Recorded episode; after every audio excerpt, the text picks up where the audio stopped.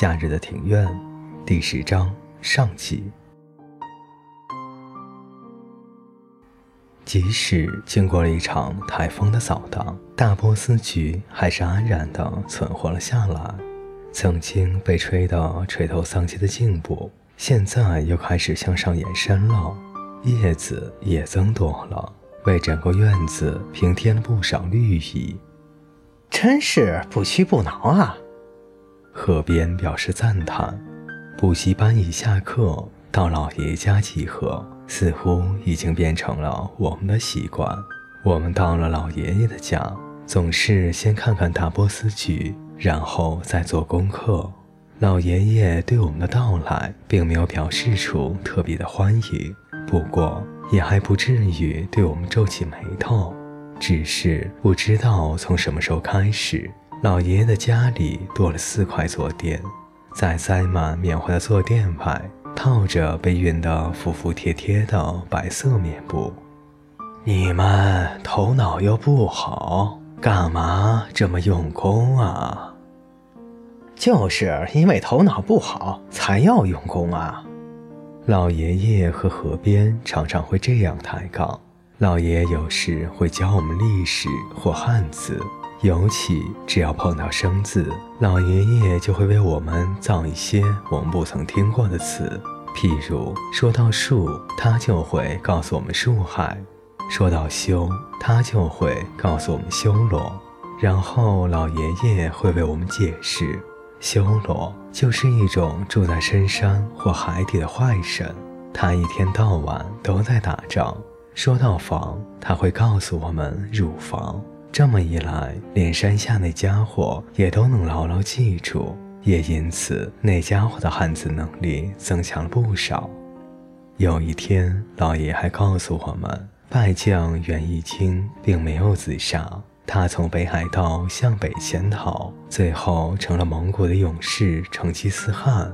我们听了都半信半疑。那天傍晚。在回家的路上，我试着说出藏在心里的一些话。嗯，关于那个老奶奶，你是说上次那位？你们会不会觉得，嗯，她很像一个人？河边和山下彼此对望了一眼。谁呢？你们真的不知道吗？啊？山下看着我。像吧，像，到底是谁啊？河边还不知道我们在说谁。池田种子店的老婆婆，像不像啊？嗯，哎，你这么说，是有点像啊。我们并没有告诉老爷爷我们去老人院看老奶奶的事。要不要去拜托种子店的老婆婆呢？拜托什么？于是我说出了我的计划。当我们大叫“古香奶奶来了”，老爷爷的表情简直就像是看到了鬼。我们先去怂恿种子店的老婆婆来看即将开花的大波斯菊，然后在往老爷家的路上，我们开始拜托他要假装成是古香名声。当然，我们把缘由告诉了他。并告诉他，老爷到现在还念念不忘故乡，所以老爷爷一定很想跟他见面聊聊。我想他一定会很高兴的。老婆婆迟疑了一会儿说：“他真的会把我当成那个人吗？”没问题。你们长得很像，呃，身体都小小的，皮肤又很白，而且额头都圆圆的。老婆婆摸了摸她的额头，额头因而显得光滑了许多。你们应该是经过深思熟虑的吧？嗯，是啊。好，既然你们这么说，我就答应了。太好了，山下说。老爷爷正抱着装有衣服的脸盆，站在庭院的正中央。老婆婆有点尴尬地对他深深一鞠躬，挂在绳子上的老爷爷的及膝内裤随风自在地飘摇。请到这边坐。山下在阳台的那边吼道：“有两杯麦茶已经等在那里了。”山下说：“我们这叫喧宾夺主。”老爷爷看都不看山下一眼，他面无表情地走向阳台，然后转头招呼老婆婆：“请用。”老爷爷两手紧紧地抓着脸盆。大呲呲的就往蚊香的上头坐了下来，啊，好痛！老婆婆在一旁偷笑，老爷爷的表情更严肃了。我挥手叫山下过来，外野手该退出球场了。第二天补习班下课以后，我们又依照惯例带着中午要吃的面包到老爷的家里。老爷一言不发地在烫衣服，屋子里热烘烘的，另外还散发着从熨斗底部传来的焦味。老爷爷朝白色的垫套喷水，然后用熨斗从上面压过，他使劲儿把皱褶压平。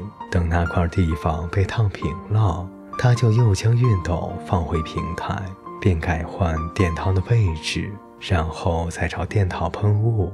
老爷爷提熨斗的那只手，很明显的付出好几道的请进。尽管我们七嘴八舌地说太热了，不如先吃饭，等凉快一会儿再烫。如果没有东西吃，那我们可以去买，或是帮他煎一个荷包蛋等等。老爷爷还是对我们不理不睬。河边忍不住了，问道：“你到底怎么了嘛？”老爷爷将熨斗的插头拔掉，然后把涂有浆糊的垫套套在已经有些破损的垫子上头。他什么话也不说，我们三人只好你看看我，我看看你。你不想见他吗？山下诚惶诚恐地问道。老爷爷还是不肯回答。于是山下对我露出谴责的眼神，那眼神好像是在说。你看，都是你出的馊主意，所以才会把事情搞成这样。你在生气吗？我有点不满。老爷爷一边把四块焕然一新的垫套叠起来，一边看着我。那个，那个老婆婆跑来拜托我，叫我不要骂你们。你一看就知道，呃，是我们在捣鬼吗？那当然，那你还在生气喽？老爷爷把手靠在四个坐垫上头，对着我们说：“你们对老婆婆的撒谎，这种行为跟骗子没有什么两样。你不可以诬陷我们。”河边脱口而出：“混蛋！”就在这一刹那。我整个人魂飞魄散。我第一次听到老爷爷用这种口气说话。我们完全没有恶意，这不是有没有恶意的问题。那是什么问题？河边吼叫了起来。知不知道你们这是在拿别人的人生开玩笑？听老爷爷用这么沉重的口气说话，我真的是倒吸了一口凉气。这段话比起说我们头脑不好、长相不好或个性不好，都要严重好几百倍。我们原本以为这是个好主意，呃，因因为他实在因因为他们实在长得太像了。有好长一段时间。大家都陷入了沉默之中。我陡然的抬头，随即啊了一声。老爷爷正瞪着我。你说那话是什么意思？我终于明白事态的严重了。你说他们很像是什么意思？河边也开始瞪着我，并说道：“木山，你个笨蛋！”山下绝望地摇着头，我我们去见过老奶奶了。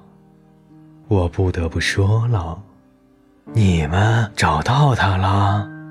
嗯。